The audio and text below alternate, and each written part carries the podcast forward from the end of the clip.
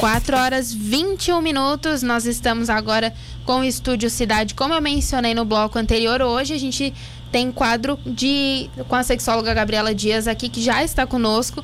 A gente vai trazer uns assuntos aqui que a gente não às vezes costuma falar tanto, né? Primeiramente, boa tarde, Gabriela.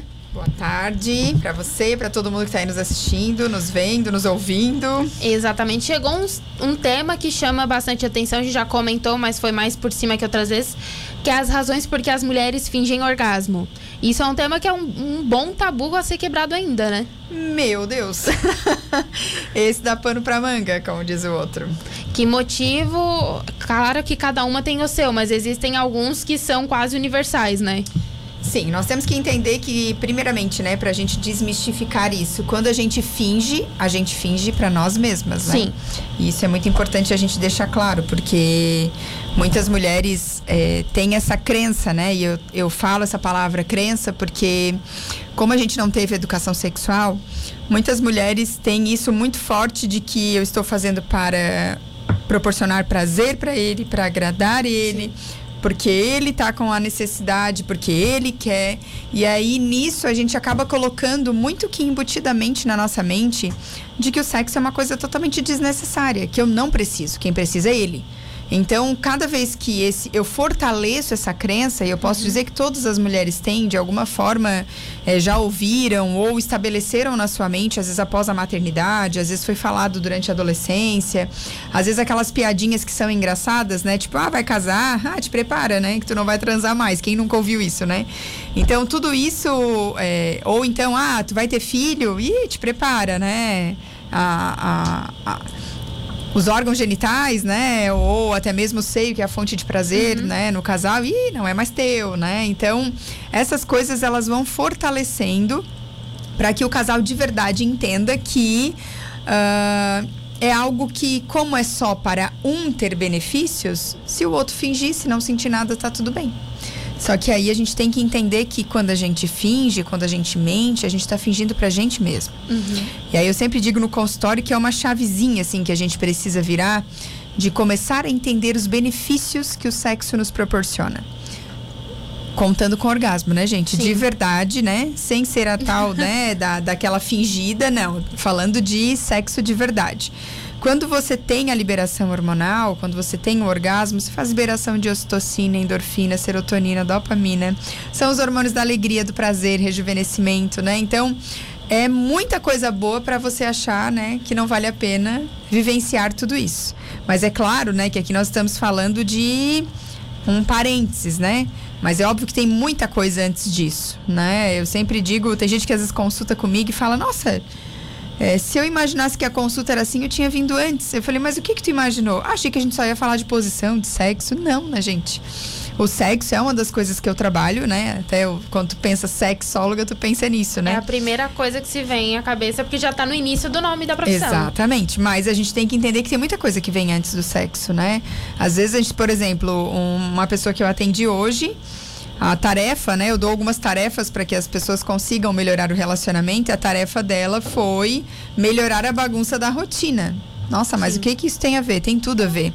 O casal não consegue ter um tempo juntos. Então, se eles conseguem colocar os filhos para dormir mais cedo, antes que eles, de preferência, eles vão conseguir usufruir um pouco mais os dois. Uhum. E não necessariamente que vai ser para transar, mas para ter um tempo.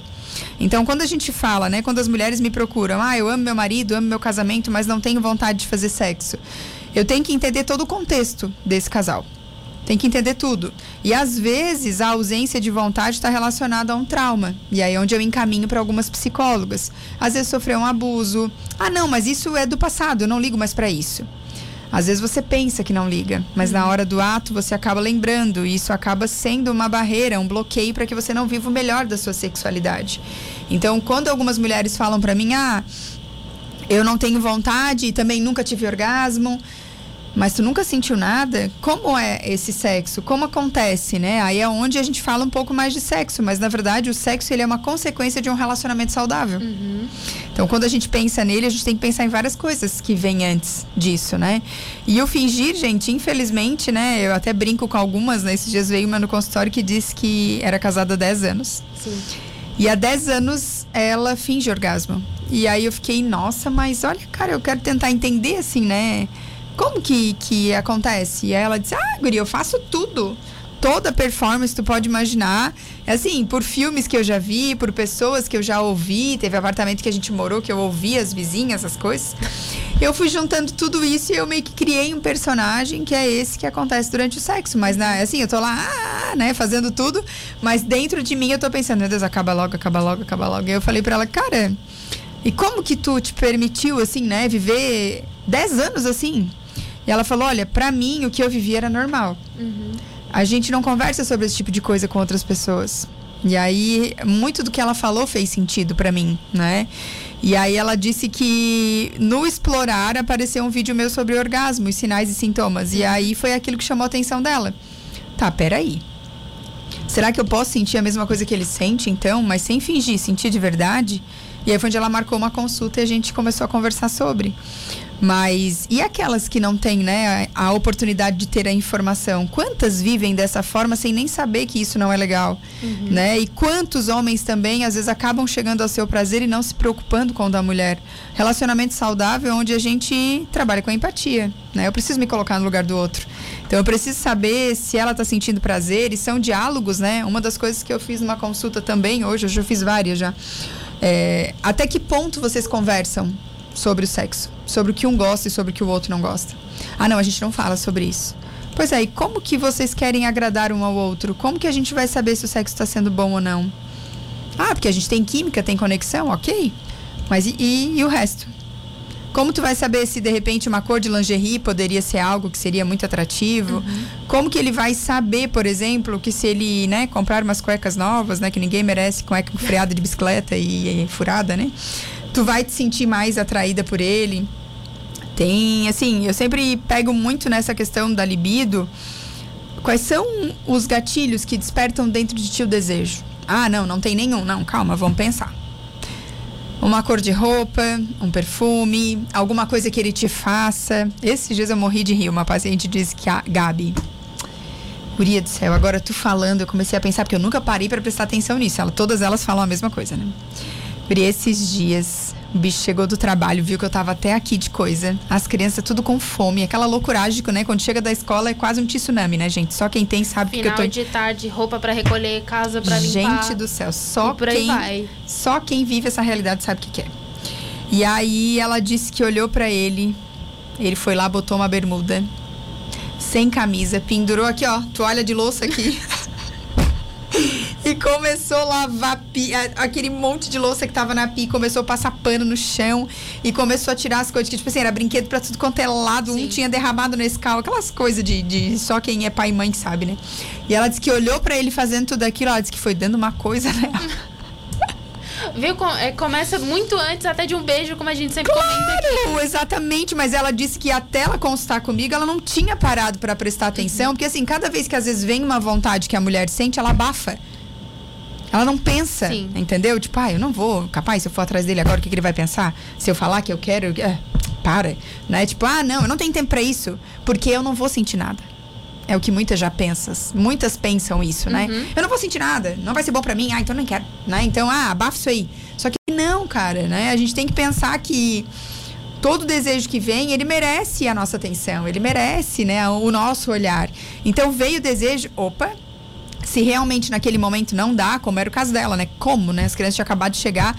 Começa a nutrir ele dentro de ti. Uhum. Nossa, mais tarde então eu vou escolher tal lingerie, eu vou tomar um banho, eu vou botar um creme, eu vou pedir para ele fazer uma massagem, vamos fazer isso, vamos fazer aquilo. Começa a ficar pensando nisso, porque cada vez que tu aborta o pensamento, morreu a situação. Sim, até porque além de morrer a situação, depois não vai ter vontade, às não, vezes não. não. E aí vai. E por aí né? vai. Aí vai dormir, no outro dia a mesma coisa. Começa Exatamente. uma rotina sem fim. E aí é como a gente já conversou outras vezes, a rotina ela serve para comida, para o exercício físico, para filho, para filho, dormir mais cedo, mas não para a vida sexual.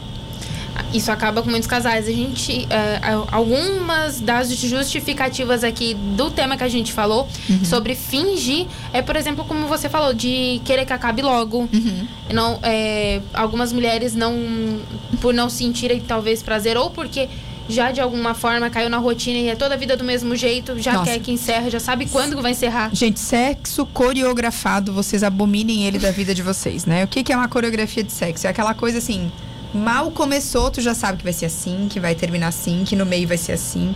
É uma coisa que não tem uma não tem uma novidade, é uhum. é sempre do mesmo jeito, né? Aí tem às vezes algumas pessoas falam: "Ah, ele só consegue chegar ao orgasmo desse jeito e ela desse, ok, né? O orgasmo seria o final, mas o que, que acontece nesse meio tempo?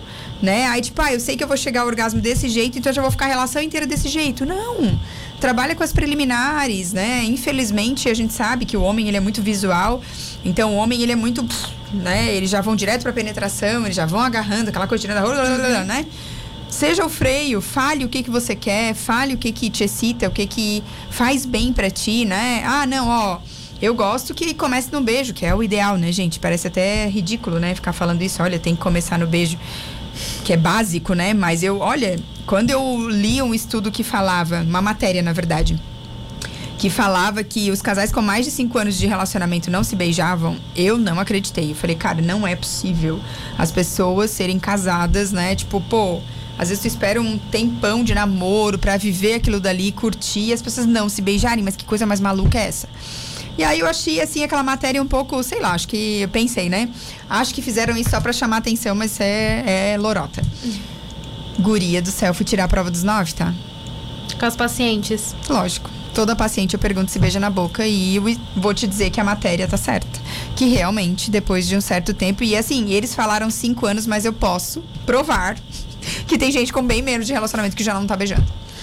Então, assim, é, a gente tem que entender que é por lá que tudo começa.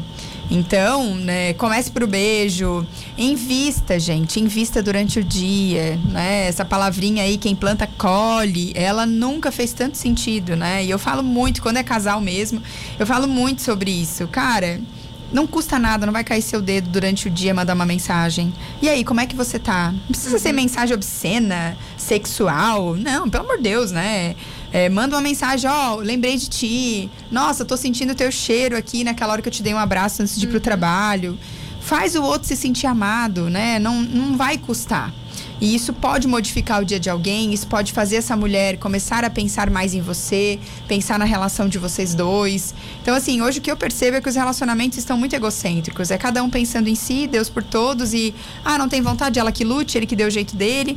Ou então começa aquela pressão, se tu não resolver isso, a gente vai separar. E quem é que gosta de ser pressionado? Quem é que gosta de viver sob pressão?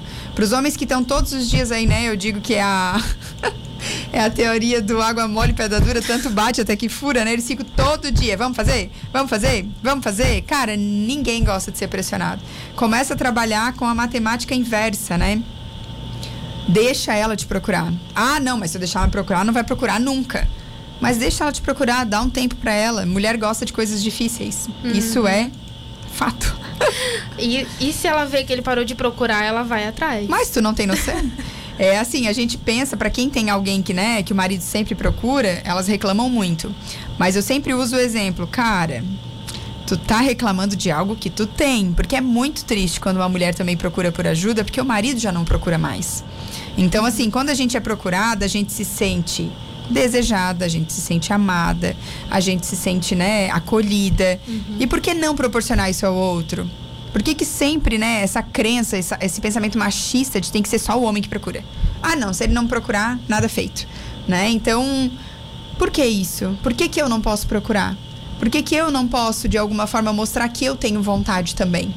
Né? A gente tem que parar com isso nos relacionamentos, de que é só o homem.